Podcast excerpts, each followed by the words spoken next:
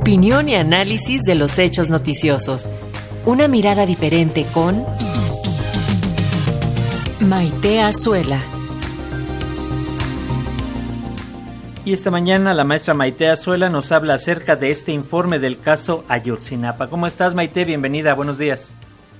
Paco, con el gusto de saludarles a los dos, además allí en cabina Alexia y a ti,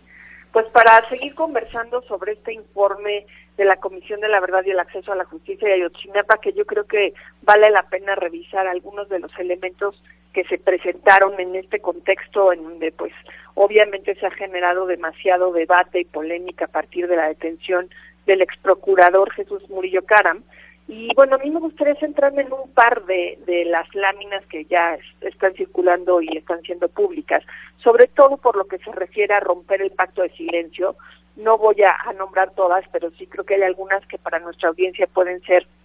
interesantes. Primero, pues el número de personas fallecidas vinculadas al caso, porque todos pensamos obviamente pues en los 43 estudiantes, pero hay que pensar además en 26 personas más. Hay 14 integrantes de Guerreros Unidos que fallecieron, tres familiares de Guerreros Unidos, dos integrantes de Gente Nueva, siete testigos involucrados entre ellos, activistas, funcionarios, policías y bueno, eh, creo que vale la pena revisar también cómo ellos hablan de este proceso de pacto, más bien de este pacto de silencio que se que se guardó desde la investigación, en donde como todos sabemos hay un implicado que está que no está en plena fuga, que es Tomás Herón de Lucio y que el 16 y 17 de febrero de este año, eh, pues tuvo una entrevista en Tel Aviv, Israel, eh, con él directamente y se le ofreció el criterio de oportunidad establecido por la ley y no lo aceptó. Entonces, bueno, pues actualmente se tiene comunicación con sus abogados y, pues además de esta detención de Murillo Caram, todos sabemos que lo importante sería que Tomás Herón, que es el que manejó directamente la investigación, estuviera ya recluido en nuestros penales y que tuviéramos acceso a la información a la que él tuvo información.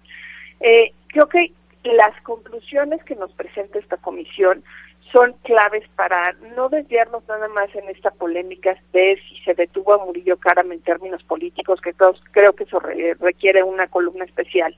eh, por la politización que se ha hecho de este caso, sino el tema de cuáles son los hechos a los que la comisión recurre para tener conclusiones que de alguna manera descartan parte de la verdad histórica y que obligan a que las investigaciones continúen hacia otra ruta, ¿no? La primera es que, bueno, pues los la desaparición de los 43 estudiantes de la normal Isidro Burgos,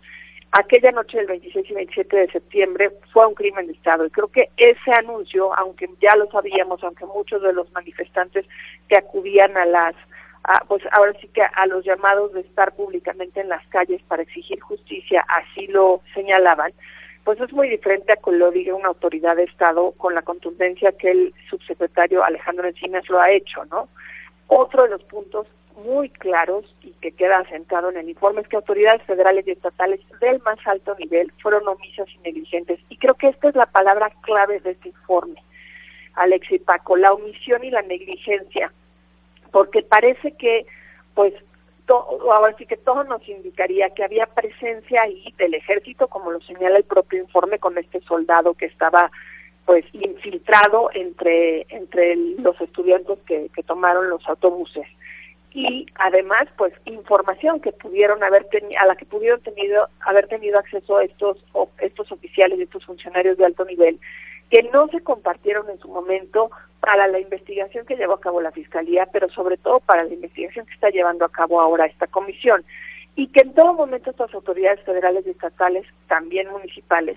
supieron de cómo se estaban moviendo los estudiantes desde que salieron de la Escuela Normal Isidro Burgos hasta que desaparecieron, ¿no? Aquí claramente hubo acciones, hubo misiones, hubo participación y pues en el simple hecho de que no hayan eh, informado lo que estaba sucediendo, de que no hayan detenido esas acciones de las que estaban teniendo información, pues los involucra de alguna manera como cómplices de esta desaparición y ejecución de los estudiantes y pues de los homicidios de otras seis personas, ¿no? Aquí se hablaba además de que en ningún momento la presencia de los estudiantes en Iguala obedeció a la intención de boicotear el acto de la presidencia municipal, que fue lo que se manejó, se acuerdan al principio de las de las versiones que nos ofrecían las autoridades y bueno, pues desafortunadamente todavía no hay ningún indicio ni habrá, ¿no? De que los estudiantes se encuentran con vida. Creo que esa es una de las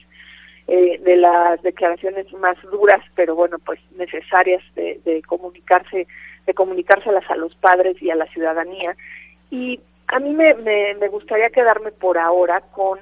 las declaraciones que hizo el Instituto PROP eh, a nombre de algunos de los padres de los estudiantes a la hora de recibir este informe que dice que sobre la detención anunciada por la Fiscalía General de la República, los padres y las madres de los normalistas pues no conocen aún los extremos de la imputación. Hay una parte muy importante en donde señalan que ellos no están interesados este ahora sí que en caer en este en estas disputas y en estas venganzas ni en, ni en animadversión personal contra nadie, sino que este caso pues sea